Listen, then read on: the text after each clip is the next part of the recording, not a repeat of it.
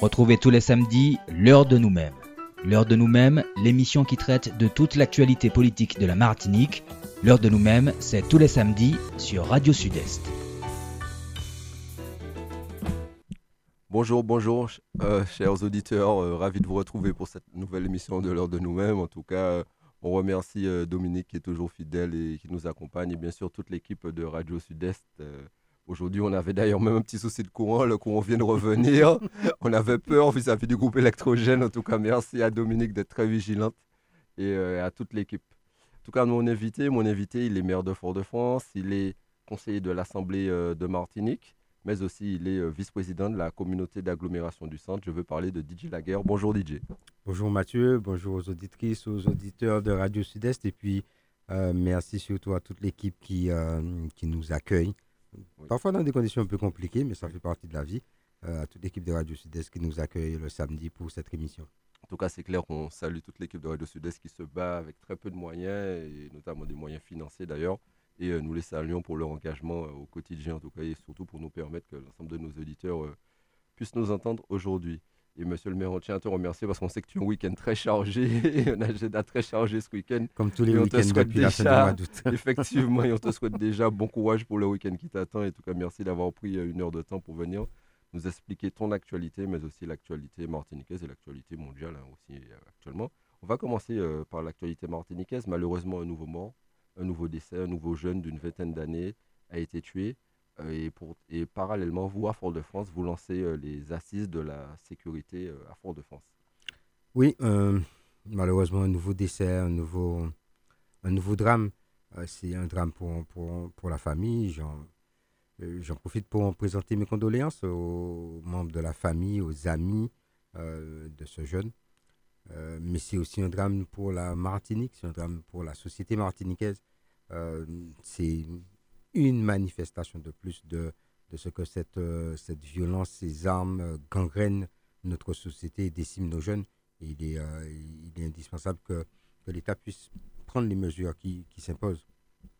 Pourquoi des assises de la sécurité à Fort-de-France? Parce que dans le combat que je mène, pas seul, mais que le combat que je mène sur ces problématiques de sécurité depuis, depuis mon élection, je vois bien qu'il y a une difficulté outre-Atlantique à appréhender les problématiques de sécurité euh, telles que nous les vivons ici chez nous en Martinique et en particulier à Fort-de-France.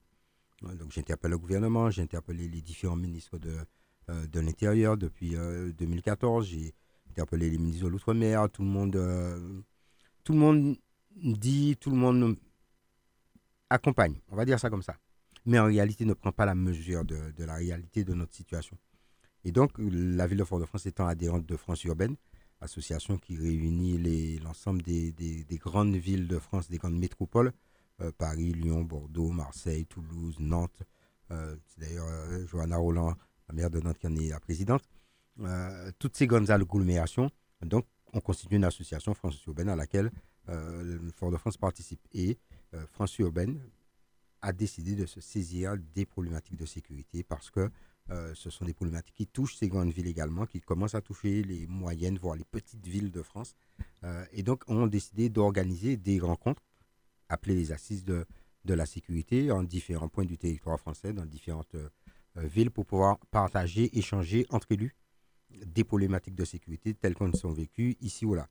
Et donc, j'ai demandé et obtenu qu'une session de ces assises soit organisée à Fort-de-France pour que les élus français du territoire français euh, appréhendent ce que ça veut dire 23, euh, 30 morts euh, sur un territoire comme la, Martinique, ce que ça veut dire en termes d'insécurité, ce que ça veut dire en termes de niveau de violence, quelles sont nos problématiques, et donc pour qu'ils appréhendent mieux, comprennent mieux, et donc pour qu'ils soient eux aussi un relais de l'urgence qu'il y a à agir sur la, situation martiniquaise. Et, donc, nous allons avoir pendant trois jours à Fort-de-France la semaine prochaine 24, 25, 26, c'est bien ça, 24, 25, 26, nous aurons ces rencontres avec des Martiniquais, des acteurs de la sécurité fouillalais, euh, des remontées d'ateliers qui ont été organisés dans la concertation dans des quartiers euh, et des élus, des acteurs de la sécurité dans les grandes villes de France. Et tous, nous allons échanger sur ces problématiques-là, sur les problématiques de squat, sur les problématiques de trafic d'armes, sur les problématiques de, de trafic de stupéfiants, sur toutes les problématiques qui touchent la sécurité et pour leur permettre de bien appréhender la réalité de notre situation. Et donc, ben, d'être également nos relais auprès du gouvernement lorsque nous, lorsque nous demandons que davantage de moyens humains, financiers, euh, de soutien des associations, parce que quand on demande des moyens, on pense surtout à des moyens euh, de répression. Mais travailler sur les problématiques de sécurité, c'est travailler sur des problématiques de, euh, de prévention, c'est travailler sur la parentalité, c'est travailler sur l'éducation, c'est travailler sur le lien social, sur l'accompagnement du tissu associatif. Et tout ça, ça demande des moyens, des moyens matériels, des moyens humains, des moyens financiers. Et donc, mon objectif, c'est que notre réalité soit mieux appréhendée à, à, à 8000 km outre-Atlantique et c'est pour ça qu'on organise ces, assises de la sécurité la semaine prochaine. Que pensez-vous euh, de l'annonce du gouvernement liant quelques semaines de la création de trois brigades de gendarmerie en Martinique? Que ce soit, il s'agit d'une brigade fixe et deux brigades mobiles. Ben, vous qui vous êtes battu depuis très longtemps avec des visites, pour, des Pour qu'il y ait une amélioration des, moyens. C'est une bonne chose. Euh, on ne peut pas dire euh, que, ce n'est pas une bonne chose qu'il y ait euh, trois brigades de gendarmerie supplémentaires sur le territoire de la Martinique. Je rappelle que les problématiques de sécurité en Martinique et la mission de, des forces de l'ordre, c'est bien sûr les problématiques de, lutte contre les trafics, stupéfiants, armes, êtres humains, etc. mais c'est aussi des problèmes de lutte contre les, enfin, de, réponse face aux problématiques de, violence intrafamiliale, toutes les autres missions de, police face aux, incivilités, face au, non-respect du, domaine public par les uns et par les autres. Donc c'est une très bonne chose qu'on ait trois brigades supplémentaires, mais c'est largement insuffisant. C'est ça le problème. Le problème, c'est qu'on fait des, on fait des petits pas euh, à vouloir faire des, des, économies euh, sur ce genre de, euh, de problématiques. on, on, tourne en rond et on n'avance pas, voire on recule. On fait des petits pas qui ne permettent pas d'apporter une réponse une amélioration sensible de la situation pour la population, qui ne permettent pas de traiter le problème de fond, et donc finalement, au bout d'un certain temps, donne l'impression qu'il ne, se, ne se fait rien. Si vous n'avez pas une brigade nautique digne de ce nom pour gérer, contrôler l'accès des côtes de la Martinique, vous n'y arriverez pas. Si vous n'êtes pas en capacité de faire des contrôles à la sortie des soirées, lors des grands événements, etc., vous n'y arriverez pas. Et pour ça, il faut des moyens. Si vous ne renforcez pas les moyens judiciaires, vous n'y arriverez pas. C'est donc euh, un ensemble de moyens qu'il faut, qu'il faut pouvoir renforcer. Il faudrait attendre 2025. C'est encore loin, 2025. Hein, euh, pour avoir des, des, portiques et, des radars permettant de mieux gérer euh, l'accès, mais enfin, mieux gérer l'accès en termes de sortie. En nous, nous, ce qui nous intéresse, c'est que la marchandise ne rentre pas. mais déjà, si elle, elle, a du mal à sortir, ben, on ne sera plus une voie d'accès privilégiée. Mais il faudrait attendre 2025. Donc oui, c'est une bonne chose, c'est un pas.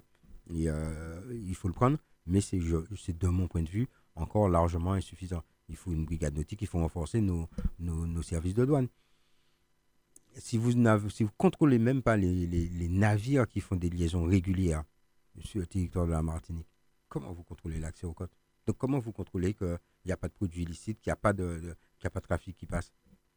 Et donc, voilà, moi je, suis, euh, je suis toujours euh, circonspect devant ces, petites avancées qui, au final, euh, vont, vont se diluer dans la masse de ce qu'il y a à faire et donc qui, finalement, vont donner le sentiment, ce que je déplore, parce qu'il y a quand même des efforts qui sont faits, vont donner le sentiment qu'il ne se passe rien et on va encore entendre dire qu'ils ne font rien. Effectivement, je pense que c'est un discours que vous avez dû répéter euh, au ministre euh, des délégué des Outre-mer, M. Vigier, avec qui vous avez fait euh, une rencontre. On vous a vu d'ailleurs sur le terrain avec lui, notamment au quartier, une visite de fonds populaires. Vous avez parlé habitat dégradé, vacances des squats et vieillissement.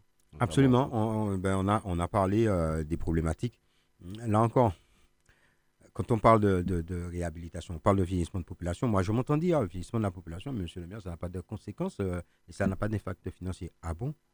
Euh, ben, Quand vous, avez, êtes confronté au vieillissement de la population dans des quartiers comme euh, Fonds populaire, Mornabella, mais Volga, Trinel, vous êtes confronté à une problématique d'isolement de ces personnes. Vous êtes confronté à, des problématiques de dégradation de leur habitat, donc de leurs conditions de vie, de, leur dignité.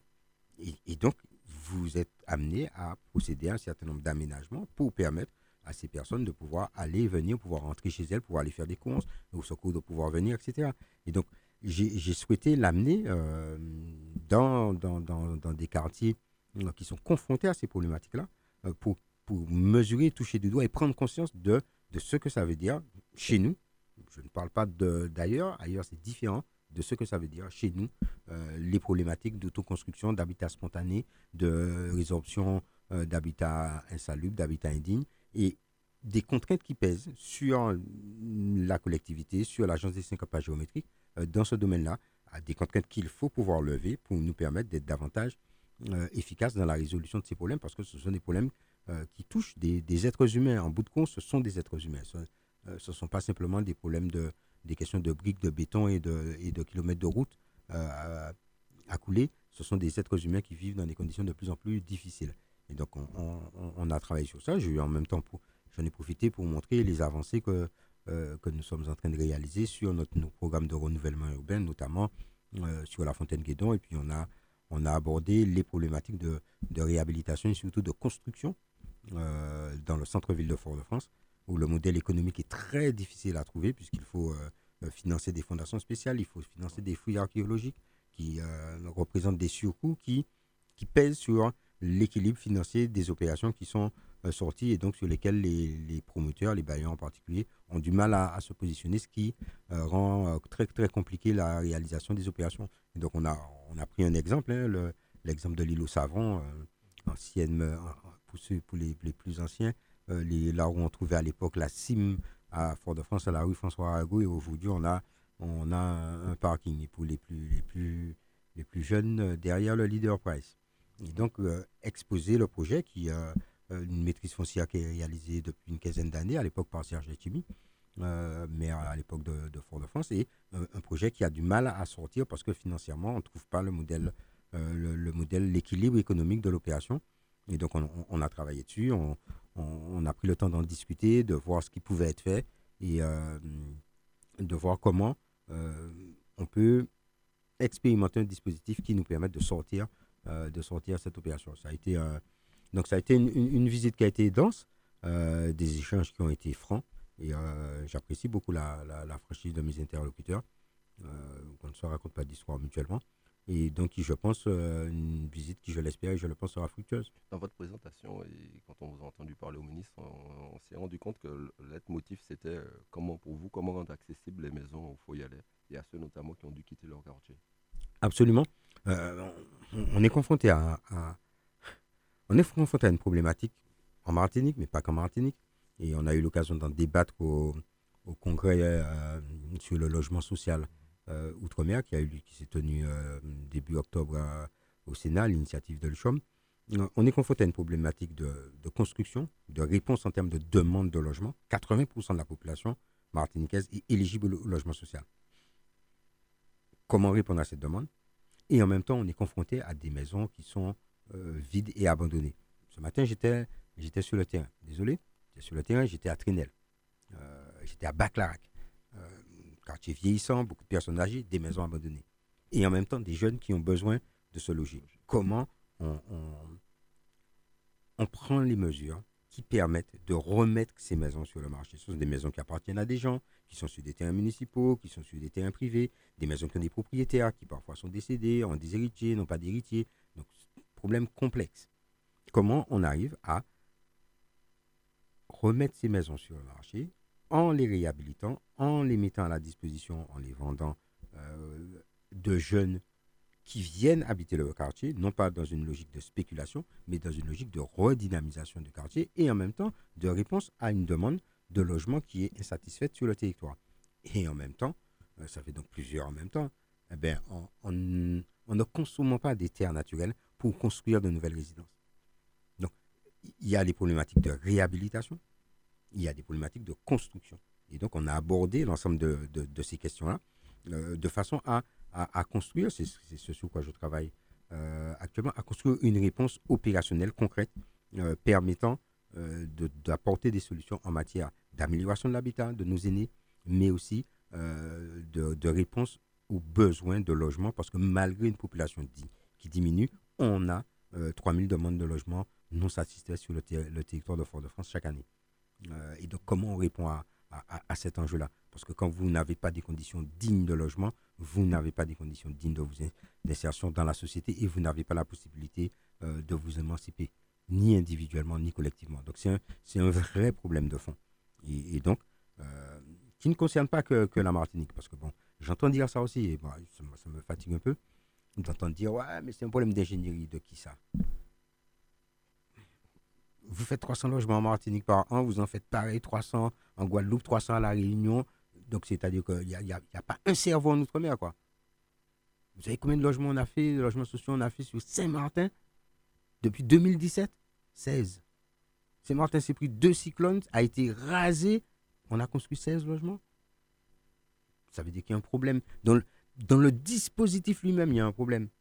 Il faut arrêter de nous faire croire qu'on est tous des imbéciles qui ne savons pas faire, qu'il y a de l'argent, on ne sait pas faire. Il faut arrêter ça. Et le ministre me dit oui, mais on a augmenté la LBU. Oui, on a augmenté la LBU. Absolument, on a augmenté la LBU. Mais on a maintenu euh, constante le montant de LBU par logement. Or, ce montant de LBU par logement ne permet pas de financer et de sortir l'opération. Donc, vous pouvez mettre 200 milliards sur la LBU. Si vous n'augmentez pas le montant par logement, on ne pourra pas les consommer.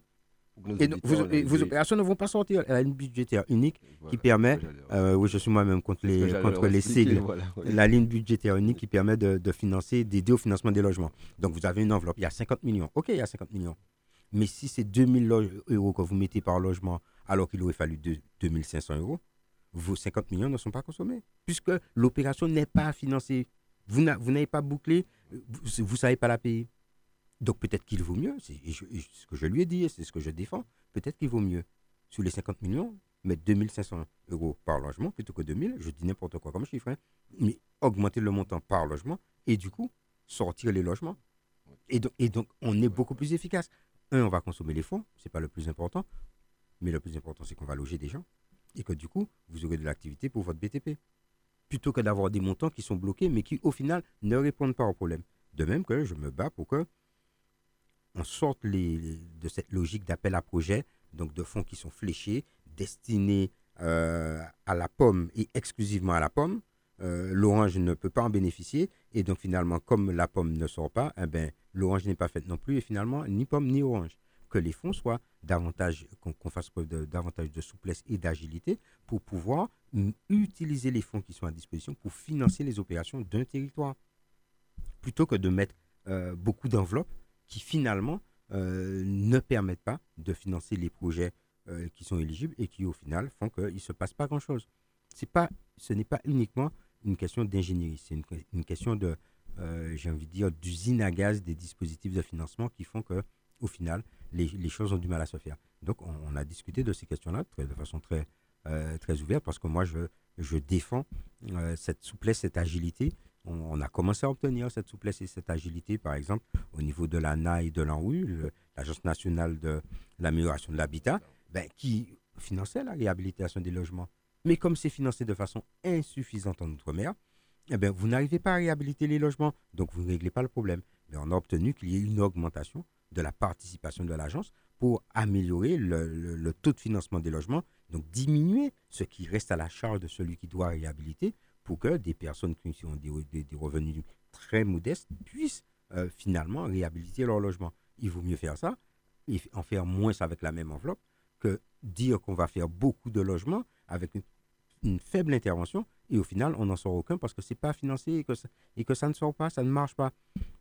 Donc on, a obtenu, euh, et bah, ben, quand ça fonctionne, il faut le dire, on a obtenu du gouvernement donc qu'il y ait une augmentation de la participation de l'Agence nationale euh, d'amélioration de l'habitat. Ça avait déjà été le cas sur Fort-de-France pour l'Agence nationale de la rénovation urbaine. Euh, et je pense qu'il faut aller vers, vers ce, type de, d'adaptation des dispositifs à la réalité de nos situations. C'est pour ça aussi que je me bats actuellement pour que les pays dits d'outre-mer soient représentés dans les agences nationales qui définissent le cadre d'intervention on définit à 8000 km de comment on va intervenir dans l'amélioration de l'habitat euh, sur la Martinique, la Guadeloupe, la Guyane, la Réunion, Mayotte, sans savoir quelles sont nos problématiques, quelles sont nos contraintes, quelles sont nos spécificités. Et donc au final, on crée des dispositifs qui ne sont pas adaptés. Et après, on va corriger le dispositif. Alors qu'il aurait été beaucoup plus efficace de créer dès le départ un dispositif qui réponde à nos problématiques dans le, cadre euh, qui est fixé globalement par les lignes directrices de la rénovation de l'habitat ou, de, ou de, de, la rénovation urbaine. Ça serait beaucoup plus efficace. Et donc, je me bats pour que les Outre-mer soient représentés dans les conseils d'administration de ces institutions qui définissent les politiques qui nous sont appliquées. Monsieur le maire, continuons à parler finances. En, gros, on est sur, toujours sur de l'autonomie hein, et de la responsabilité à, nous-mêmes, à nos propres affaires. Quand on parle d'autonomie, de responsabilité, il y a une chose qui est capitale, c'est notamment les finances. Finances, je veux parler du budget de la ville de Fort-de-France. Oui. J'ai vu que la CRC semble dire que la ville ne va pas très bien, alors que j'ai entendu le ministre dire que la ville va de mieux en mieux. Donc, je oh. pose la question. Disons, de la disons, ville de disons que, disons que, voilà, je vais essayer de rester correct.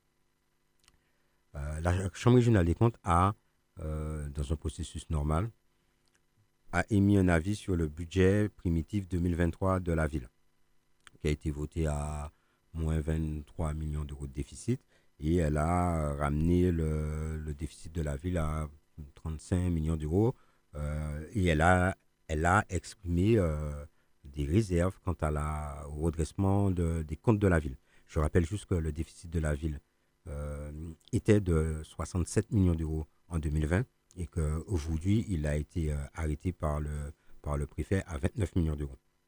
Euh, je rappelle juste que les effectifs de la ville étaient à 3 2983 euh, en 2015 et qu'aujourd'hui, ils sont à 2177. La Chambre régionale des comptes me reproche de, de ne pas faire suffisamment d'efforts en matière de maîtrise de la masse salariale. Il y a 153 agents qui quittent les effectifs de la ville de Fort-de-France en 2023. Ils partent à la retraite. Le maire que je suis n'a pas recruté 8 personnes. Qu'est-ce qu'on attend de moi? Qu'est-ce qu'on attend de moi? Il y a 153 personnes qui sont parties, j'en ai pas embauché 8 et on me dit que je ne fais pas assez d'efforts? Mais qu'est-ce qu'on attend de moi?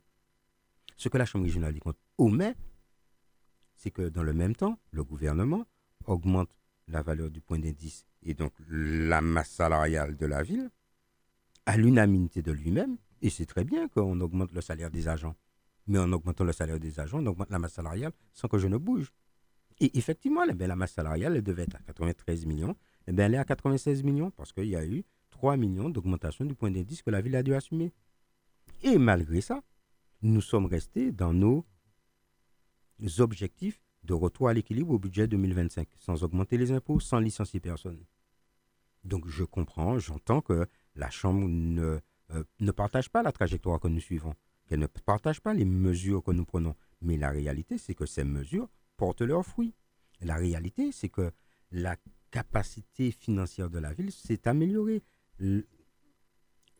La CAF nette de la ville, c'est-à-dire ce qu'il reste, vous prenez vos recettes réelles, vous prenez vos dépenses réelles, l'argent qui fait effectivement entrer dans les caisses, l'argent que vous avez effectivement dépensé sur l'année. Vous faites la différence. Il doit vous rester de l'argent pour rembourser les intérêts de vos emprunts. Il doit vous rester de l'argent pour rembourser le capital de vos emprunts. Et après, il doit vous rester de l'argent pour mettre sur votre section d'investissement. Ça s'appelle la capacité d'autofinancement. La capacité d'autofinancement de la ville de Fort-de-France était négative. Ça veut dire qu'on ne savait pas payer notre capital et nos intérêts. Aujourd'hui, la capacité d'autofinancement de la ville est positive. Je paye ce que je dois, je paye les intérêts de la dette, je paye le capital de la dette et il reste de l'argent pour envoyer à la section d'investissement. Et on me dit que la situation de la ville ne s'améliore pas. Donc, je, ne comprends pas ce regard qui est porté sur, euh, sur les comptes de la ville. On a eu un comité de suivi local des comptes de la ville au, mois de septembre qui a conclu à, à, à, une amélioration de la situation de la ville, qui est une réalité. On a eu un comité de suivi national qui a également conclu à une amélioration de la situation de la ville et un respect de nos engagements et de notre trajectoire. Et donc, je continuerai à mener ce travail pour redresser les comptes de la ville. Je le redis, les comptes de la ville seront redressés euh, au budget 2025. On écrit que la, trésorerie de la ville est en difficulté par rapport aux choix qui sont faits de redressement. Je ne vais pas donner ici le montant du, solde de, trésorerie de la ville, mais le solde de trésorerie de la ville euh, nous permet de faire face à deux mois de salaire chargé. C'est ce qu'on demande à une collectivité, d'avoir deux mois de salaire chargé sur son compte. Ben, c'est ce que j'ai aujourd'hui. Au moment où nous parlons, il y a deux mois de salaire chargés sur les comptes de la ville. Les dettes sociales sont payées. C'est-à-dire que nos salaires sont payés, les charges sociales sont payées, mais pire, les dettes sociales de la ville sont payées. Aujourd'hui, nous travaillons et nous nous battons pour, que, pour améliorer nos process de, de fonctionnement et pour finir de, de solder les dettes fournisseurs qui restent encore dans les comptes de la ville. Et c'est une difficulté euh, que nous avons. Donc, nous sommes en train de travailler. Je, fais une réunion dessus tous les lundis. Alors, tous les lundis, j'ai une réunion sur les finances de la ville. Je fais le point finance et ensuite, je fais un point sur les, les modalités d'exécution de notre chaîne de dépenses de façon à réduire nos délais de paiement qu'on a passé de 180 jours à 110 jours. Et on va donc continuer à travailler pour les améliorer. Euh, la moitié des mandats qui ont été, des factures qui sont rentrées en mairie au mois de juin euh, ont été traitées en moins de 20 jours. Et donc nous sommes, nous sommes dans un processus d'amélioration maintenant euh, de la, des process internes de la collectivité pour nous permettre d'atteindre des objectifs de délai de paiement courant qui soient conformes à la trésorerie de la ville, donc à notre capacité de payer, et donc de façon à restaurer la confiance avec nos, avec nos partenaires. Donc voilà, la, oui, les, les, les, conditions financières et la situation financière, elle est contrainte, elle est compliquée, c'est vrai, euh, mais euh, c'est une situation qui s'améliore de jour en jour. Euh, l'indice de notation, moi je suis l'indice de notation de la ville, c'est pas moi qui le fais, c'est la PERI, c'est le directeur régional des finances publiques qui nous donne les chiffres. Nos délais de paiement se sont réduits. Notre indice de cotation s'est amélioré la fiabilité de nos comptes est passée à 80%. Ben, on continue à travailler pour, euh, pour atteindre des ratios euh, excellents, mais la situation de la ville s'améliore. La situation de la ville euh, nous permettra de tenir nos engagements d'équilibre au budget 2025 et plus important que ça encore, nous permettra, c'est mon objectif 2024, de payer nos factures dans les délais des 30 jours réglementaires je rappelle que la ville de Fort-de-France, vous avez fait tout ça sans augmenter les impôts depuis 1998. Ils ont Absolument. Augmenté, ils ont même baissé en 2006 et vous êtes la seule ville de Martinique comme ça. Sans augmenter les impôts, sans augmenter les tarifs municipaux, euh, sans non plus licencier personne. Alors, c'est un choix, c'est un choix politique. Je peux comprendre euh, que d'autres ne partagent pas ce choix politique, mais c'est le choix que j'ai fait. Euh, parce que les fouilles allaient m'ont confié la gestion de la collectivité. Donc, j'ai fait le choix de ne pas augmenter les impôts, de ne licencier personne, de ne pas augmenter les tarifs municipaux et de mener un plan de, de, de, retour à l'équilibre, un, plan de maîtrise de nos, de nos dépenses et de nos finances, d'amélioration de nos recettes, d'optimisation de notre gestion, nous permettant euh, d'avoir un budget équilibré en 2025. Et il sera équilibré, euh, il sera équilibré en 2025. Notre carte fenêtre est maintenant positive. Notre trésorerie nous permet de faire face euh, à nos engagements et à nos dettes. Et donc, voilà, le, train est lancé et il va arriver, il va arriver à l'heure où, pour être plus précis, la, la YOL, parce que bon, voilà, j'aime beaucoup la YOL. la YOL est partie et elle va rentrer. C'est ce choix que vous avez fait avec la Caisse des écoles en décidant de ne pas faire porter l'augmentation du prix, notamment Absolument. des aliments. L'inflation, l'inflation, voilà. J'ai demandé, j'ai décidé que l'inflation ne soit pas répercutée sur les parents qui sont déjà eux-mêmes frappés par l'inflation. Donc, ce n'est pas nous qui allons venir leur, leur, encore leur, leur, les mettre en difficulté, leur prendre de l'argent dans les poches qu'ils n'ont pas. Euh, et donc, j'ai dit à, la Caisse des écoles, euh, faites-moi remonter les surcoûts que vous avez. Le budget de la ville va absorber. Le budget de la ville va absorber les surcoûts que vous avez. Et c'est ce que nous avons fait donc sur l'exercice 2022 et sur l'exercice 2023. Et nous allons continuer dans cette, dans cette logique-là parce que euh, les choses sont suffisamment difficiles pour que nous ne venions pas ajouter à la difficulté. Au contraire, notre rôle, c'est d'aider les familles. Euh, maintenant, ça nous demande eh ben, des efforts de gestion supplémentaires, ça nous demande euh, d'optimiser davantage, ça nous demande aussi eh ben, de, de, réduire notre rythme de retour à l'équilibre.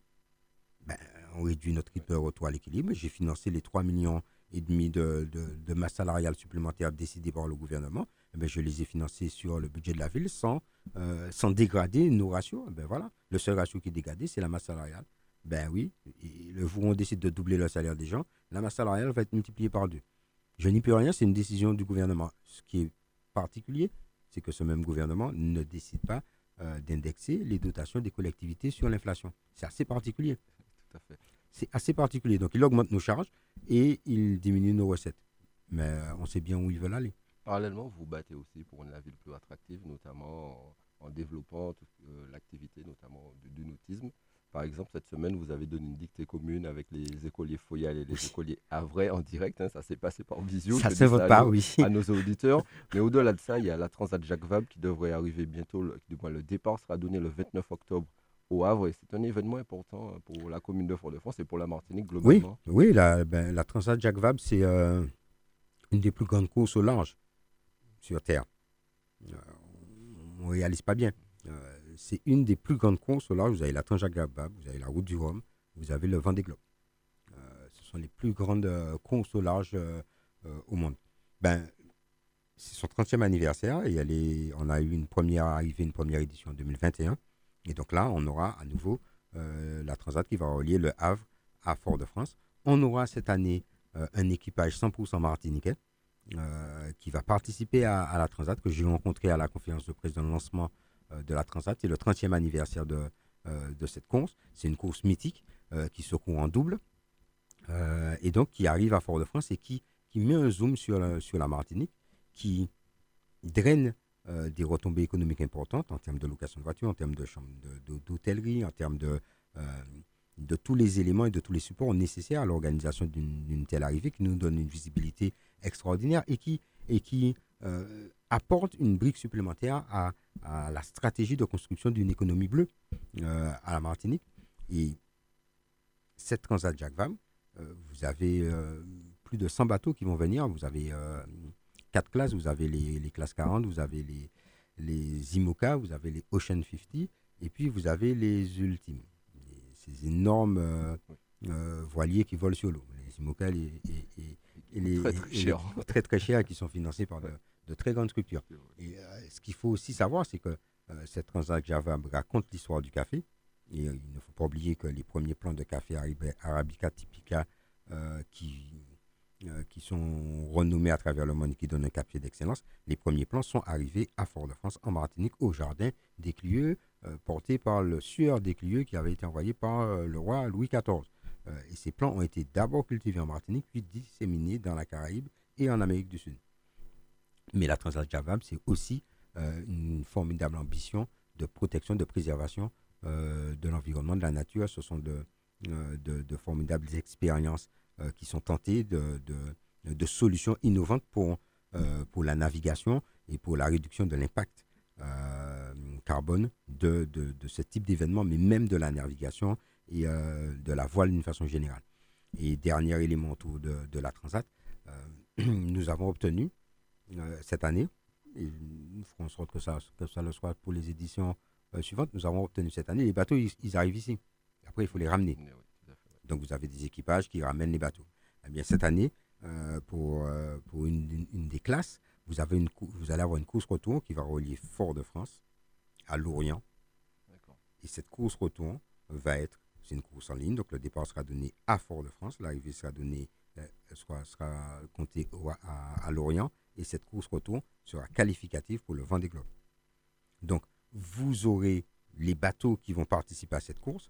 Eh bien, tout, tout, tout, tout, le staff qui permet de remettre le bateau en état euh, et de le préparer à nouveau, parce que ce sont des bateaux qui sont préparés pour la course. Quand vous, quand vous faites une course, que ce soit une voiture, une bateau, un bateau, une moto, vous préparez votre, votre voiture, votre bateau, votre moto pour la course, pour la compétition. Donc l'équipe va venir préparer à nouveau le bateau pour la compétition. Là encore, ce sont des retombées économiques, c'est, de l'activité économique qui est générée par le fait qu'il y a une course qui va faire le retour.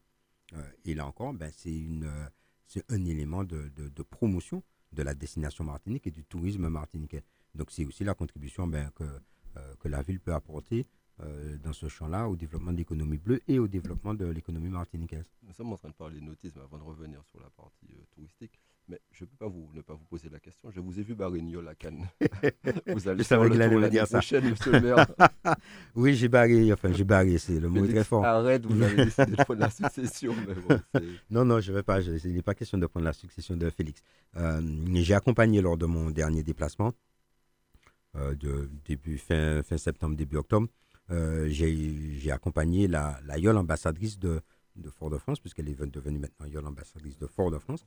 Euh, euh, j'ai accompagné cette yole qui a participé au, au, régate royale de Cannes, donc euh, une course de, de, bateaux de voile traditionnelle ancienne, de vieux gréement, qui fait, qui fait, il y a plusieurs étapes et plusieurs, plusieurs régates qui se tiennent dans le sud de la France, en Italie, en Espagne, etc. Et, donc, l'aïeul était sur, sur Cannes. Et donc, j'ai accompagné Christophe Dédé, son équipage de jeunes à cette manifestation. Et donc, à l'occasion, j'ai fait un tour avec eux euh, en yole. Et puis, euh, euh, Christophe m'a expliqué un peu comment, comment barrer, comment ça se passe quoi, quand on tient la pagaie, quand on a la tête de la pagaie. C'est vraiment extraordinaire de sentir le, le, bateau qui réagit à, à, ce que vous faites et de sentir dans vos mains. Dans vos mains, vous sentez ce, que, ce qui se passe sur le bateau quand il accélère, quand il ralentit, quand il gîte. Enfin, c'est assez extraordinaire. Bon, comme j'aime beaucoup la, la, voile et la mer, ça, c'était très bien. Et l'eau n'était pas trop froide. Euh, et ce qui est extraordinaire, c'est que nous avons commencé un partenariat avec le maire de Cannes euh, sur les problématiques de sécurité. Parce que bon, David Lisna euh, est très actif sur, sur ces problématiques-là. Cannes, c'est une ville qui, qui compte quand même 20% de sa population qui vit sous le seuil de pauvreté, alors que la moyenne française est à 13%. Donc on voit les contrastes qu'il peut y avoir dans, dans une ville comme ça. et donc on a beaucoup discuté, échangé avec le maire de Cannes sur les problématiques de, de sécurité, de gestion de sécurité, comment il fait, comment je fais, comment les, les, bonnes expériences euh, qu'on pourrait partager. Mais on a également euh, euh, rencontré la base de voile qui, est installée à, qui est installée sur Cannes, qui gère les, par le biais d'une association, qui gère toute l'initiation et toute l'activité nautique dans la baie. Et on a discuté, travaillé à, à, la construction d'un partenariat, d'autant que nous ouvrons une, école de voile traditionnelle sur, euh, sur Fort-de-France, à Bocanal, à, à Lens-Mirette très précisément, donc à côté de la, de la, de la maison euh, des sports, et en fait euh, dans des locaux qui sont mis à disposition par H2O. Et donc nous avons Capriole et Moma et Texaco qui portent le projet, que la ville accompagne. On a également un partenaire privé qui accompagne le projet et nous créons cette école qui a commencé d'ailleurs à accueillir des scolaires et euh, qui va former à la bébéole puis à l'aïeul euh, de façon à ce que la voile traditionnelle, on va travailler aussi à la construction de bateaux pour que ce, ce, pan important de notre patrimoine euh, martiniquais soit, soit vivifié sur le territoire de Fort-de-France. Tout à l'heure, là, on parlait tourisme, notamment avec la Transac Jacques Vabre. parallèlement, il y a une épidémie qui semble stagner. Je veux parler de la dengue. Par contre, il y a une qui ne stagne pas, qui fait qu'amplifier et qu'enfler. Je veux parler que vous avez mené une opération d'enlèvement de VHU au quartier saint Ah, c'est pas une épidémie, ça, c'est une catastrophe. Oui, c'est une catastrophe. On sait que vous vous battez depuis de nombreuses années, euh, que c'est un coût pour le budget de la ville. Parallèlement, même si euh, depuis la loi Letumi, il y a la responsabilité des concessionnaires qui doivent enlever les véhicules. Mais on sait que par, malgré ça, la ville est obligée d'intervenir pour retirer des véhicules en période Oui, on intervient, on a un service d'ailleurs, on a un service euh, à à la fois, on a des services qui font le, nécessaire pour, pour identifier les propriétaires, verbaliser, faire les mises en demeure, etc. Et permettre euh, à TDAVH de, de faire l'enlèvement des véhicules, mais on a également des marchés qui nous permettent d'enlever, de faire démolir les véhicules parce que euh, c'est. je n'arrive pas à comprendre ce, niveau d'incivilité parce que c'est de ça qu'on parle. Hein. monsieur le maire, pourquoi vous n'enlevez pas les VHU Mais, mais j'ai pas enlevé de. Quand j'enlève une vieille voiture, c'est pour faire de la place pour en mettre une autre. Il y a un moment, ça suffit, quoi à un moment donné, il faut qu'on se rende compte que euh, qu'on salit notre pays, on pollue notre pays. Et, je parle en tant que maire de Fort-de-France, mais quand je me déplace en Martinique, il y en a partout. Des vieilles voitures, des vieux camions, des vieux bateaux. Qui ça? À un moment donné, nous-mêmes, Martiniquais, on ne se dit pas qu'il faut arrêter avec ça On ne peut pas ramener la voiture à la casse. On s'est acheté une voiture à, je ne sais combien d'argent, mais on ne peut pas mettre 100 euh, euros, 200 euros pour se débarrasser de sa vieille voiture. Donc, on la laisse pour qui? On la laisse pour... Pas pour le maire, hein on la laisse pour, pour la collectivité, on la laisse pour le quartier, on la laisse pour nous, le collectif. En, quelque part, c'est un manque de respect pour nous-mêmes. Résultat des courses, ça pose des problèmes de rats, ça pose des problèmes de, maladies. Vous avez une épidémie de dengue, mais ces vieilles voitures sont des, carcasses, des, gîtes à, moustiques. Et donc, on, entretient les, on entretient les problèmes contre lesquels on lutte. Euh, et, on les entretient nous-mêmes en tant que Martiniquais. À un moment donné, il faut qu'on il prenne conscience que c'est chez nous. C'est notre pays. Et donc, il faut qu'on en prenne soin. Et qu'on ne me dise pas que oui, euh, euh, c'est compliqué de, se débarrasser de sa voiture. C'est pas vrai. C'est pas vrai. Euh, mais il faut aussi que les concessionnaires prennent leurs responsabilités et eux-mêmes qu'ils innovent. Pourquoi le concessionnaire ne, ne, ne reprend pas la, ma vieille voiture, pourquoi il la reprend pas? Même gratuitement que je la dépose chez lui et qu'il se charge de, de l'évacuer à, à parce que c'est lui qui est responsable de l'enlèvement des vieilles voitures. Pourquoi, pourquoi, pourquoi on n'imagine pas autre chose que le système actuel qui, qui peine à régler le problème Et donc, euh, oui, on y travaille, donc on fait des opérations coup de poing, on fait des enlèvements en, en permanence. Euh, on travaille également à, à, à résoudre la problématique fourrière. Oui, il n'y a pas de fourrière. Ben oui. On travaille à, à, régler cette problématique fourrière. La ville de Fort-de-France, voilà, elle avait une fourrière qui est devenue une fourrière communautaire. Aujourd'hui, il n'y a plus de fourrière. Et donc, les véhicules qui ne sont pas des VHU, mais qui sont garés dans le quartier et qui ne bougent pas et qui sont des véhicules en stationnement abusif, ils relèvent de la fourrière. Parce que c'est ça aussi. Hein. Le, le- la, carcasse, vous la prenez, vous la mettez à la démolition. Mais la voiture qui a une plaque et qui est garée là, qui n'a pas bougé, je n'ai pas le droit de la prendre de la mettre à la démolition. hein. Je dois l'envoyer à la fourrière. Et au bout d'un certain temps, je peux l'envoyer à la démolition. Sauf que comme il n'y a pas de fourrière, eh ben, elle est là. Mais je faisais le point. Euh, cette semaine, il y en a 900 sur le territoire de Fort-de-France. De voitures comme ça. 900. 900. De gens qui ont abandonné leur voiture, qui ont laissé leur voiture et qui ne sont pas encore arrivés au stade de VHU. Donc, qui sont là sur nos, bras. Donc, on, on se bat avec ça et donc là, on, on travaille à la, ben, à la création d'une fourrière pour nous permettre de régler ça. Euh, mais c'est un vrai problème. Et euh, ben, ce faisant, c'est des moyens financiers, c'est des moyens humains, c'est des risques en termes de, de maladies. Et donc, il faut que nous, Martiniquais, nous prenions conscience. Vous allez sur les parkings euh, de résidences de bailleurs sociaux. ben, ce matin, j'étais à Trinel, ouais, Baclarac, et euh, je me retrouve face à un amas de portières, de, euh, de, pièces de carrosserie, de, de voitures, de, hum, qui ne sont pas arrivées toutes seules, hein, qui ne sont pas arrivées là par, non plus par les, les, habitants dont la moyenne d'âge très élevée du quartier. Ce sont des gens qui viennent faire leur mécanique, ce sont des gens qui viennent se débarrasser de, de, de leurs déchets euh, à proximité de- d'habitation. C'est aussi un manque de respect pour, pour nous-mêmes, Martiniquais, qui vivons dans le quartier. Et donc, on mène ce travail-là. On l'a fait à Saint-Thérèse, on le fera ailleurs, on l'a fait, le fait, fait à Trinel. Euh, ben, donc, on a, on a une visite ce matin. Après Trinel, j'étais à, à l'Ermitage. Euh, et euh, quand je suis parti, j'ai laissé euh, un collègue qui était avec moi, euh, qui vont, vont faire un repérage et euh, pour, vont procéder à une opération d'enlèvement de VHU à l'Ermitage. Voilà, on y va partout, mais on sait aussi, on connaît le, on connaît le, on connaît le résultat. On sait que quand on enlève, ben, on fait une place pour la suivante. Effectivement, on a l'impression que c'est. On fait que. Oui, c'est une- on a l'impression que c'est un puissant fait, mais bon, il y a 1500 véhicules neufs qui rentrent euh, euh, chaque mois sur le port de Fort-de-France. Il y en a combien qui sortent? Donc en réalité, il y a 1500 VHU en, en devenir euh, qui rentrent euh, tous les mois. Donc, euh, ben, on, on- on- on se bat, c'est laver la main, on suit à terre. hein. D'ailleurs, il y a l'opération qui a été proposée à l'Angelier. Il y a une opération propre à l'Angelier, parce qu'on travaille sur. Alors, on me dit pourquoi l'Angelier? Mais pourquoi pas l'Angelier? Euh, On ne peut pas faire opération propre partout. Euh, on est sur des opérations de sensibilisation, on est sur des opérations de, de- de nettoyage. Donc, on a fait à l'Angelier. Il n'y a pas si longtemps, on était euh, du côté de Bocanal.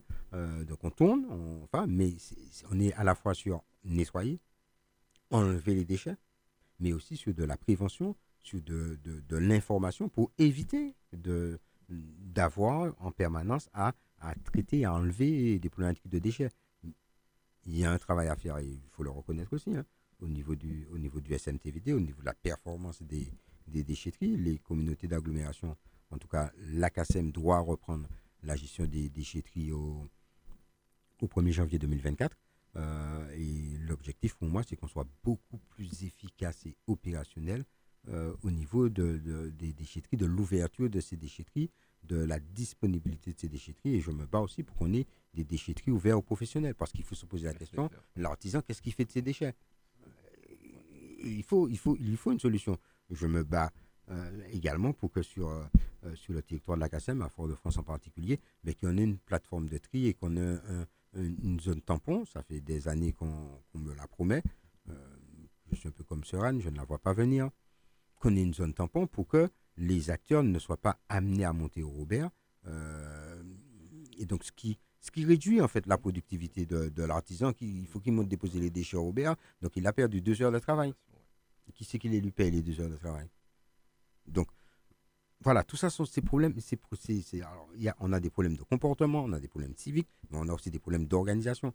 Euh, là, je vais arriver à faire en sorte que euh, on, traite différemment la question de l'élimination des déchets de coco. On boit de l'eau de coco. Qu'est-ce qu'on fait des cocos? Et on pose les cocos là, et puis il faut venir les ramasser et se, les insérer dans une filière. Peut-être qu'il faut qu'on organise le ramassage des cocos euh, directement pour ne pas avoir à aller les ramasser dans la nature. Ils ont déjà pris de l'eau, ils ont déjà créé des moustiques, etc.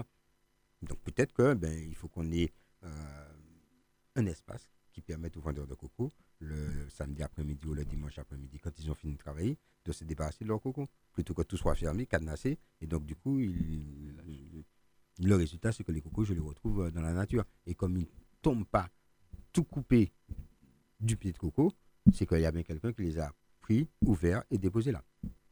Effectivement. Je, je veux parler un peu d'autonomie alimentaire. On a parlé d'inflation. Euh, l'une des causes, euh, on peut lutter un peu contre l'inflation par rapport à l'autonomie alimentaire. On en a parlé ici beaucoup déjà avec notamment Nicaise Moroz, mais aussi Mounette Tourelle. Hein, qui, font, qui font un travail extraordinaire sur, sur cette question-là oui, et qui vont nous faire avancer. Mais vous aussi, vous, vous poursuivez ce travail parce qu'on voit de plus en plus d'animations au grand marché de Fort-de-France et dans les différents marchés d'ailleurs de la ville. Je voulais et notamment, il y a un gros travail qui est fait pour euh, l'écoulement des produits agricoles. Oui. Et on, on, a vu dernièrement qu'il y avait par exemple le fruit à pain. Euh, il y avait le, il y avait le fruit à pain qui était mis à l'honneur. Et bien tiens, je suis passé sur le marché euh, du coup, tu m'as fait penser que je m'étais dit que j'allais chercher des Dachinia et que j'ai oublié ça euh, sur le grand marché. Oui, il, y avait une foire au, Dachinia euh, jeudi, vendredi. Il y avait une foire au fruit à pain et le fruit à pain dans tous ses états. Donc, comment le cuisiner, comment j'ai goûté du jus de fruit à pain, du jus de feuilles de fruit à pain, c'était extraordinaire. voilà, ce sont des choses qu'on ne connaît pas. On mène un travail avec l'équipe d'animation sur l'autonomie alimentaire et sur euh, les circuits courts permettent à, à, des agriculteurs d'écouler des stocks sur le marché, le grand marché de Fort-de-France, donc euh, par l'organisation de manifestations, l'organisation de foires, euh, qui permettent d'écouler les stocks, qui permettent aussi de s'approvisionner, nous en tant que consommateurs, à moindre coût, et de s'approvisionner surtout en produits sains et tracés, parce que c'est important. Produits sains et tracés, puisqu'on sait d'où vient le, la production.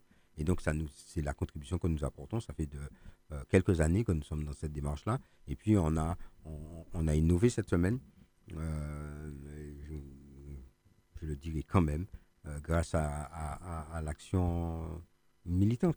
C'est une action militante hein, de Thierry Colère.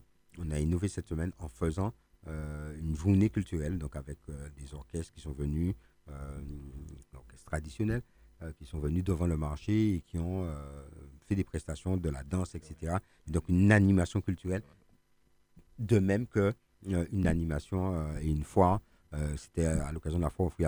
Et, donc ça, c'est notre contribution à la à, l'avancée vers l'autonomie alimentaire, vers les circuits et aussi vers notre accompagnement, notre aide sur la lutte contre le contre le contre la vie chère et pour l'amélioration du pouvoir d'achat, puisque ça permet de s'améliorer à des coûts un peu plus raisonnables que ceux qui sont pratiqués euh, actuellement.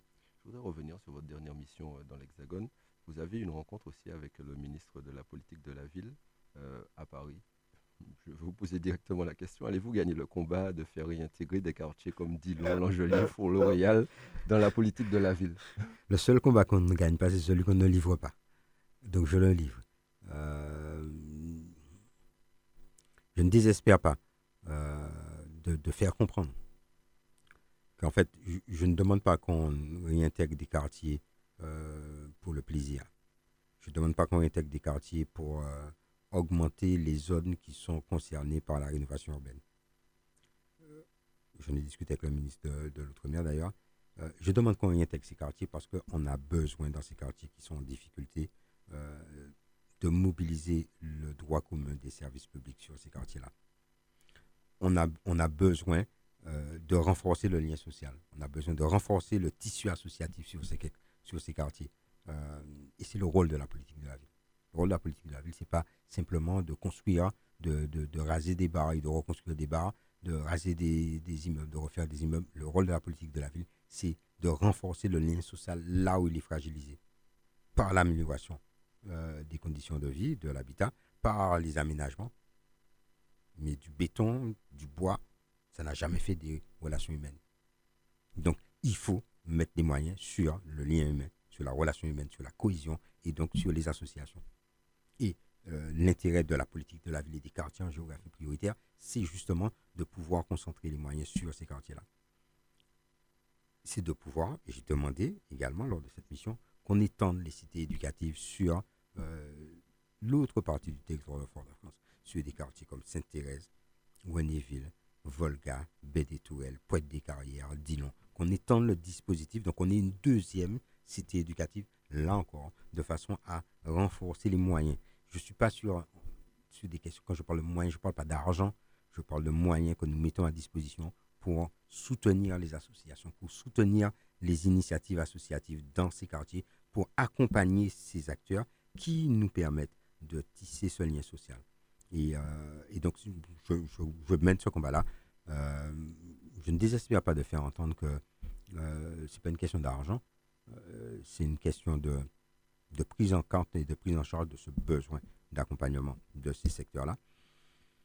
Et je verrai bien, on doit, on doit, on doit formaliser euh, une proposition de géographie prioritaire parce que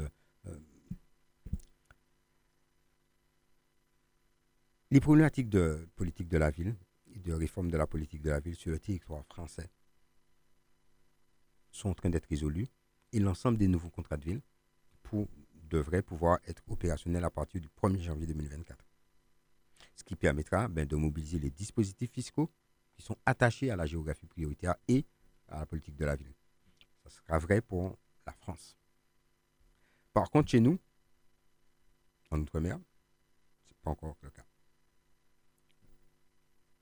On ne peut pas me dire quand est-ce que le rapport de la mission d'inspection qui a eu lieu en mai et en juin, que j'ai reçu d'ailleurs, euh, qui devait être euh, livré pour fin juin, ben, on est mi-octobre, il n'est toujours pas livré. Donc on ne sait pas ce que l'inspection euh, a, collecté comme info sur la géographie prioritaire outre-mer et sur les moyens de, d'apporter une réponse aux problématiques outre-mer qui sont spécifiques. et donc, il n'y a pas de visibilité sur, sur les échéances en termes de géographie prioritaire. J'en ai discuté avec le ministre de l'Outre-mer, mais j'en ai aussi discuté avec la ministre euh, secrétaire d'État chargée de la politique de la ville. On a passé un peu plus de temps qu'elle avait prévu d'ailleurs euh, à son bureau sur ces questions-là, mais on en a discuté pour qu'elle euh, pour qu'elle entende et qu'elle qu'elle perçoive les problématiques qui se posent chez nous et la nécessité d'apporter une réponse. Vous avez un quartier comme Godissart. Le dernier service public qu'il y avait à Godissart, c'est la Poste. Elle a brûlé lors des émeutes de 2021. Alors que vous étiez battu pour la maintenir. Je me suis battu pour la maintenir. Serge Timmy avant moi s'est battu pour la maintenir et voilà, elle a brûlé euh, en 2021. Alors, on est parti dans une dynamique et on a signé une convention avec la CIMAR pour procéder à un certain nombre d'aménagements et pour euh, justement ben, réaliser un équipement euh, qui permettra d'avoir du service public, d'avoir de l'activité économique dans le quartier, mais ça va prendre un certain temps. Et, on a besoin dans ce quartier, par exemple, on a une population qui est vieillissante, on a des problématiques de déplacement, on a des problématiques de, d'autonomie, on a des problèmes d'accès aux soins, etc. Et donc, la ville a fermé une école qu'elle met à disposition des acteurs associatifs, euh, elle met à disposition même des acteurs économiques du quartier pour que cette école euh, continue à être un lieu de vie du quartier. Mais, pour ça, il faut qu'on ait aussi l'accompagnement euh, de l'ensemble des acteurs d'État dans le, droit, le cadre du droit commun sur un quartier comme Gaudissart. Je parle de Gaudissart, mais je pourrais parler de Dillon. On parle de Dillon, Dillon, Dillon. Dillon n'est pas en politique de la ville. On ne réalise pas bien que Dillon n'est pas en politique de la ville. C'est Odilon qui est en politique de la ville. Pas très cohérent, quoi. C'est pas très cohérent. Quand on regarde ce qui se passe à Dillon, hier, je recevais euh, euh, deux acteurs euh, qui travaillent sur, sur, sur, la parentalité et qui, font, qui travaillent à la création d'un observatoire de la parentalité. Et d'ailleurs qui s'appuie sur les, travaux d'une jeune étudiante de Sciences Po Lille, euh, et donc qui, travaille sur ces problématiques-là que, euh, que j'ai reçues, prof de Sciences Po Lille, et c'est Lénis qui travaille sur ces questions-là, et il travaille sur Dillon. Dillon n'est pas en politique de la ville. On a des problématiques sur Dillon. Et donc, je ne désespère pas de faire, de, de faire entendre, parce que c'est une vraie nécessité. Ce qui n'empêchera pas, si, si on ne gagne pas ce combat, de le poursuivre, premièrement, mais deuxièmement, surtout d'agir sur ces quartiers-là et sur ces secteurs-là, parce que c'est c'est le plus important. Parlons un peu de la vie culturelle. Le Festival culturel de Fort-de-France est mondialement connu, mais il y a un autre événement qui est très attendu, c'est le lancement de la saison théâtrale de Fort-de-France. Et il a commencé par une formidable pièce euh, d'Aimé Césaire, ah tempête, La tempête d'Aimé Césaire, qui a eu un succès fou. Euh. C'est extraordinaire. Ah c'est à votre initiative d'ailleurs, oui, oui, personnelle. Oui, oui, c'est pour le coup, je, dis ça vraiment, mais euh, je suis assez content, voir fier que ça ait pu, que ça pu avoir lieu parce que je ne comprenais pas. Enfin, je me suis toujours dit, mais pourquoi on n'a on a jamais une pièce d'Aimé Césaire euh, festival Pourquoi on n'a pas une pièce? Et donc, j'ai demandé à, à Didi Bétis, la directrice du, du CERMAC et du théâtre, écoute, moi, je veux une pièce d'Aimé Césaire. Une fois, deux fois, trois fois. Il m'a répondu, tu sais, monsieur le maire, pour faire une pièce d'Aimé Césaire, il faut des moyens, il faut... ça ne se fait pas comme ça. Euh, sauf si tu veux une troupe qui, tu commandes une pièce à une troupe professionnelle et euh, tu auras une pièce, mais bon, il faut savoir que c'est un travail énorme. 110 ans. 2023, c'est les 110 ans. Donc l'année dernière, j'ai dit, écoute Lydie, euh, j'entends tout ce que tu me dis, ça va demander des moyens, c'est là qu'on fait des choix politiques. Ça va demander des moyens, ne me parle pas de moyens financiers. Je veux une pièce d'Aimé Césaire. Ce sera la tragédie de roi Christophe ou une tempête. Point tu reviens me voir pour me dire voilà les conditions, voilà le cahier des charges, et à ce moment-là, on ira chercher les moyens. Et donc, ok, on, on s'est engagé sur ça, et on a, on, a, on a monté cette pièce. Et on l'a monté, ce qui est intéressant, c'est qu'on a monté cette pièce avec des comédiens amateurs, avec un metteur en scène de renommée, euh, et euh, un excellent metteur en scène, M. Mesguich, mais avec des comédiens amateurs. Avec des, des ce sont les, c'est la régie scénique ce sont les agents de la ville de Fort-de-France qui ont fait les, décors. Euh, ce sont des amateurs qui ont, qui ont, créé les costumes. Et donc, on a, on a, on a voulu que ce soit aussi euh, un lieu de formation au métier du théâtre. Et pas simplement une, pièce qui est donnée, mais euh, un support de formation pour, ouvrir des perspectives d'insertion, d'activité à certaines personnes et pour que nous soyons, nous, Martiniquais et Martiniquais, capables de, de répondre aux besoins de, des métiers du théâtre, puisqu'on a un théâtre et on a une saison théâtrale. Et ça a donné quelque chose de, de, de magique, d'extraordinaire. Et, et, c'est ça qui est peut-être le plus, le plus interpellant, c'est que quand on, regarde la pièce, et je vous invite à, aller la voir, euh, c'est terriblement d'actualité. C'est terriblement d'actualité pour nous, Martiniquais. On parle de décolonisation, on parle de relations à, euh, au maître, au colonisateur, et de relations aussi du colonisateur avec lui-même. C'est terriblement d'actualité pour nous, Martiniquais. Mais c'est terriblement d'actualité dans le monde tout court. Et, la parole de nécessaire, elle est terriblement universelle. Euh, de toute façon, quand on regarde les, les différents pays euh, les différentes origines qui sont touchées euh, par cette parole. On se rend bien compte qu'elle est terriblement universelle. Mais euh, voilà, c'est moi, c'est un moment de, un moment de bonheur. Et quand je dis que c'est des acteurs, que ce sont des amateurs, ça aurait pu être toi, Mathieu. Hein. Ce sont des gens qui travaillent, ce ne sont pas des gens qui font du théâtre amateur. Non, ce sont des gens qui, qui travaillent et qu'on n'imagine même pas parfois qu'ils ont, qu'ils ont ce talent-là. Il y a, y a des comédiens confirmés, amateurs mais confirmés. Mais il y a certain nombre de personnes, je ne dirai pas les noms, euh, mais il suffit de regarder la distribution, mais on a des, on a des D'ailleurs, j'ai une pensée pour l'un d'entre eux, Olivier Jomari, qui, qui joue dans la pièce euh, et qui a, rencontre quelques petits soucis de santé euh, depuis deux jours. Donc, un petit mot de soutien à, Olivier. mais voilà, et, et, et, et c'est joué avec. C'est vraiment un pur, un pur moment de bonheur. Et les, ouais, la, la la première, c'était jeudi dernier. Euh, et, moi, j'ai passé un, moment extraordinaire. J'avais déjà passé un moment extraordinaire lorsque j'étais allé voir la, répétition. On a des décors qui sont, qui sont extraordinaires, des jeux de lumière, et tout ça porté par des, des, des, techniciens euh, martiniquais, agents de la ville pour, euh, pour la plupart, et qui, découvraient certaines, certaines techniques, etc. Et on a, C'était, c'est vraiment quelque chose de bien. Et d'ailleurs, je souhaite qu'on, qu'on trouve le moyen, je, l'ai dit à, à, Lydie, qu'on trouve le moyen, j'ai dit, Lydie, filmons, captons euh, une représentation pour que, euh, voilà, pour qu'on ait une trace de, de, de, parce que le théâtre, c'est un art vivant, euh, mais aussi qu'on ait une trace qu'on puisse transmettre de, de ce qui a été fait, etc. Et c'est vraiment, c'est vraiment quelque chose. Et donc, oui, on a une saison euh, culturelle, on a une saison théâtrale qui est riche et qui fait la part belle également au théâtre amateur, au théâtre professionnel, mais aussi au théâtre amateur. On a un mois du théâtre amateur. Euh, de mémoire, au mois de mai. Et on a des, des, des- des pièces amateurs qui sont données euh, au théâtre Aimé Césaire, qui est, euh, qui est un, un lieu aussi magnifique. Octobre, c'est le mois de sensibilisation de la lutte contre le cancer du sein, notamment entre autres. Octobre, qu'il y a aussi la semaine bleue des personnes âgées. etc. Oui. En tout cas, très. Il n'y a pas de relation Oui. de, de cause à effet. Voilà. Mais euh, la ville a organisé un village euh, de la santé sur la savane. Oui, C'est parce que de- oui, c'est important. C'est important d'apporter. vous mettez aussi, je vais juste une minute, parce que je sais que dans beaucoup de quartiers, vous mettez de la prévention, il y a des médecins disponibles, vous tournez dans différents quartiers, Citron Trainel, Volga, où les gens Notre contrat local de santé. très important. Notre contrat local de santé, où on essaie d'amener l'information et d'amener euh, euh, les soins au plus près de la population. Parce qu'on sait aussi qu'on a une partie de la population qui a du mal euh, à se déplacer, qui a du mal à accéder, qui a du mal à accéder à l'information pour plein de raisons. Donc on amène l'information au plus près.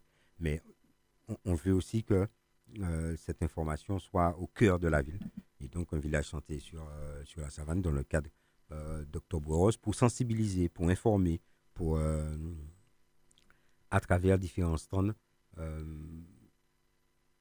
permettre à chacun de comprendre de- et de se rendre compte que la santé, c'est d'abord une affaire, une affaire individuelle, c'est d'abord une affaire de prévention, c'est d'abord une affaire de qualité de vie. Euh, c'est pas qu'une affaire de soins.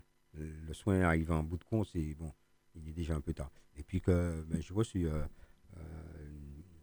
la présidente d'Amazon et, euh, et ma chère amie Alexandra Arnay euh, la semaine dernière sur, sur ces questions de dépistage du cancer du sein, sur les problématiques de, des chiffres permettant de- de- d'analyser l'évolution du phénomène et donc les, les, les réponses qui peuvent être apportées. Et donc je continuerai à les accompagner comme je le fais depuis, depuis que je suis maire. Euh, je continuerai à les accompagner sur, euh, sur ces questions-là parce que ce sont des questions qui, euh, qui nous touchent tous. Il y a déjà les hommes sont touchés par le cancer du sein, mais le cancer, lorsqu'il lorsqu'il rentre dans le foyer, il, il impacte tout le monde, le malade et son environnement immédiat. Et donc c'est un vrai problème de santé publique. Et, donc, et puis il y a le relais euh, sur la vie qui, qui aura au celui qui démarre cet après-midi au stade Pierre Aliquer. Le temps, Sommes repassés en vigilance d'ailleurs. le temps, voilà, le temps nous, nous, permet euh, de, de- tenir ce relais. J'étais un peu inquiet d'ailleurs sur euh, la possibilité de, tenir.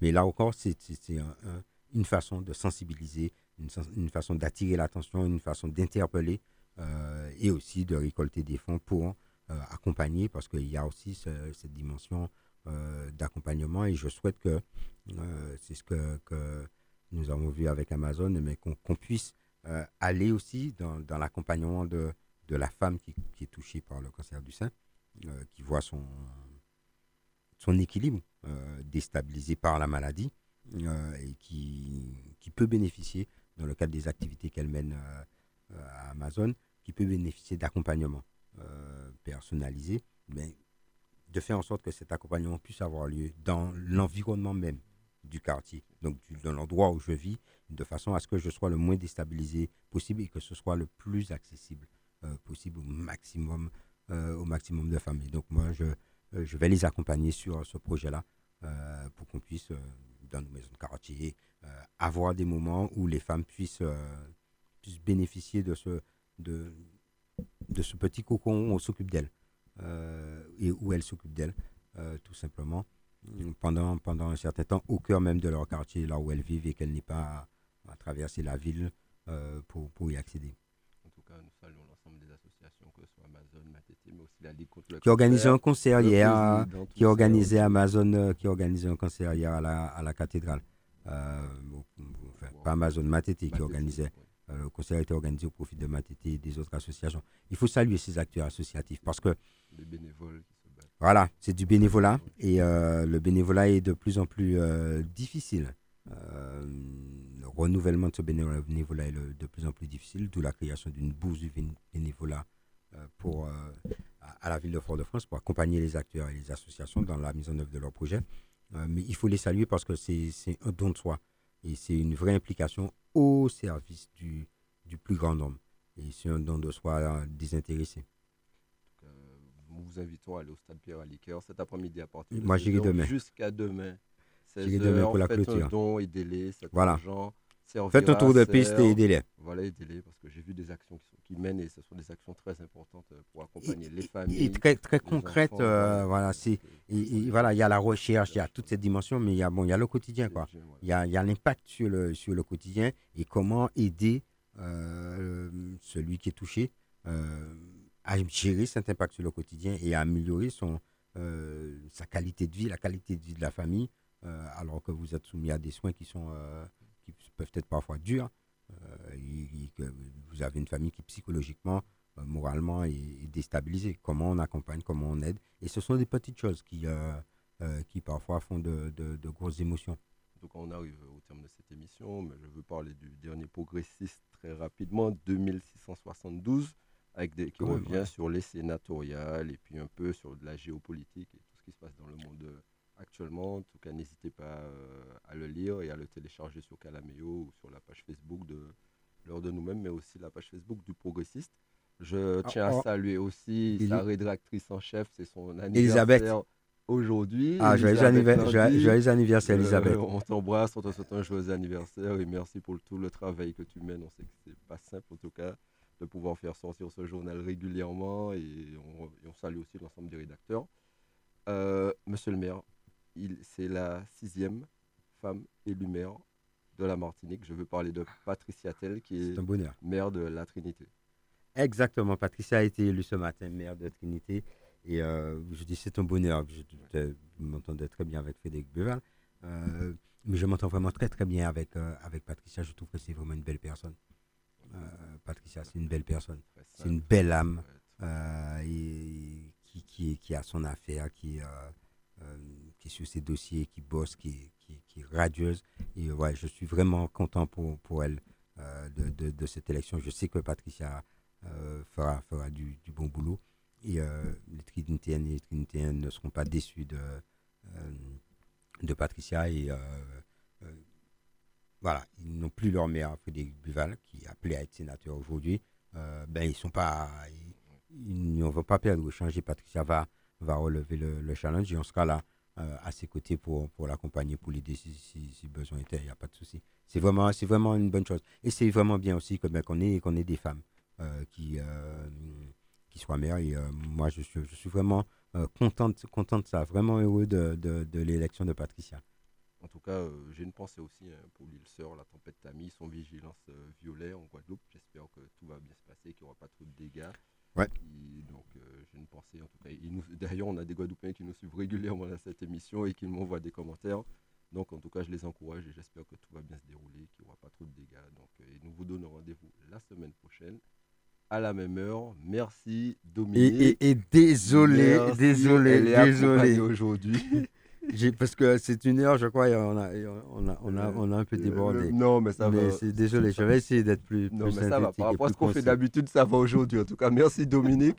Monique est là aujourd'hui. Nous avons la chance et l'honneur de voir Monique aujourd'hui. Donc, euh, c'est pas mal. En tout cas, merci à l'ensemble de nos auditeurs. Passez un bon week-end et rendez-vous la semaine prochaine à la même heure. Merci. À merci. Merci à vous tous.